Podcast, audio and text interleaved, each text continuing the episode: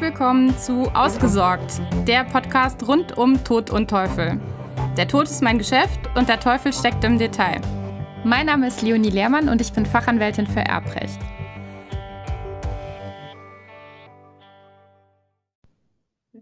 Wie schikaniere ich meine Erben am besten Teil 3? Heute geht es um unklare Formulierungen beziehungsweise um Formulierungen, die der Jurist nicht versteht oder anders versteht. Ja, auch das ist eine Möglichkeit, seine Erben wunderbar zu ärgern. Und äh, genau so hat es beispielsweise gemacht ein Erblasser, der in zweiter Ehe verheiratet war. Er war eigenwillig in der Gestaltung seines Testamentes. Und zwar hatte er geschrieben, ganz kurz, mein Testament nach meinem Ableben soll die Erbschaft gemäß dem Berliner Testament erfolgen, einschließlich der Wiederverheiratungsklausel. Nach seinem Ableben war die Witwe dann hingegangen und hatte versucht, über das Nachlassgericht einen Erbschein zu bekommen, der sie also als Alleinerbin ausweisen sollte. Im Wesentlichen ging es ihr dabei um eine Immobilie, die dem Erblasser gehört hatte und die sie offenbar ähm, auf sich als Eigentümerin umschreiben lassen wollte und dafür benötigte sie eben den Erbschein. Zu ihrer wahrscheinlich dann Überraschung hatte das Nachlassgericht aber diesen Antrag zurückgewiesen. Sie war dann in Beschwerde gegangen. Hm, letzten Endes, ich nehme es vorweg, hat sie mit ihrer Beschwerde nicht recht bekommen, denn das Problem ist hier, hm, falls du es nicht sowieso schon gemerkt haben solltest, wir haben hier keine klare Erbeinsetzung. Und natürlich ist ein solches Testament, das nicht klar vorgibt, wer Erbe sein soll, aus sich heraus auslegungsbedürftig und es ist zu prüfen oder zu erforschen, was wohl der wahre Wille des Erblassers gewesen sein könnte.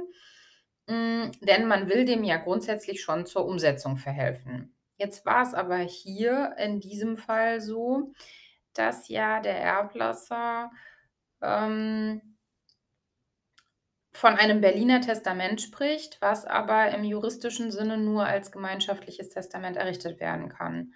Das heißt, ein Berliner Testament ist normalerweise hm, ein Testament, mit dem sich Ehegatten gegenseitig zu Erben einsetzen und dann im Schlusserbfall, also nach dem Ableben des zweiten von beiden, die gemeinsamen Kinder erben. Jetzt hatte er hier aber ja kein gemeinschaftliches Testament mit seiner Frau errichtet, sondern ein Einzeltestament und sich aber auf eine solche gemeinschaftliche Regelung bezogen.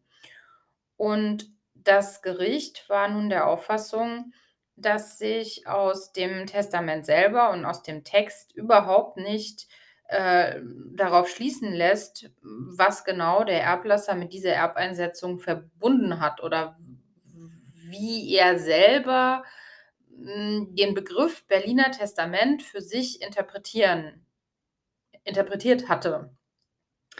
Ähm, es war auch einfach unklar, ob er damit tatsächlich seine Ehefrau als Alleinerbin einsetzen wollte oder ob er nicht vielleicht hm, so eine Art gesetzliche Erbfolgeregelung damit ähm, zum Ausdruck bringen wollte. Naja, jedenfalls kam das Gericht am Ende des Tages zum, zu dem Ergebnis, dass hier keine Alleinerbeneinsetzung vorliegt und dass man einfach zu wenig Anhaltspunkte hat, um klar sagen zu können, dass die Ehefrau Alleinerbin sein sollte, nämlich eigentlich gar keine. Und auch diese Wiederverheiratungsklausel, die hier aufgenommen ist, gibt es ja in ganz verschiedenen Facetten, sodass man auch daraus eigentlich nicht wirklich etwas schließen oder machen kann, weil ähm, auch hier die Wiederverheiratungsklausel als solche gibt es nicht. Es gibt verschiedene Modelle, die unter dem Begriff Wiederverheiratungsklausel laufen. Aber was er damit meinte, wissen wir nicht. Nun gut, wir halten fest, es ist immer sehr wichtig, die richtigen Formulierungen zu wählen, sich der Begrifflichkeiten, die man benutzt, bewusst zu sein und diese auch bewusst zu wählen und wenn man das nicht kann oder sich unsicher ist, dann sollte man doch am besten entweder einen Anwalt oder einen Notar konsultieren, bevor sowas passiert und letzten Endes man seinen Erben nur Kummer bereitet. Ich unterstelle jetzt einfach mal, dass dieser Erblasser in dem besagten Fall das eigentlich gar nicht wollte, eigentlich seiner Familie und insbesondere seiner Frau nichts Böses wollte. Hätte er das aber getan und hätte er es böswillig errichtet, er hätte es sicherlich schwerlich besser machen können. Nun, das passiert dir nicht. Und ähm, ich hoffe, es hat dir gefallen heute. Ähm, hast du was mitgenommen und du bist beim nächsten Mal wieder mit dabei. Ich danke dir für deine Zeit. Bis dahin.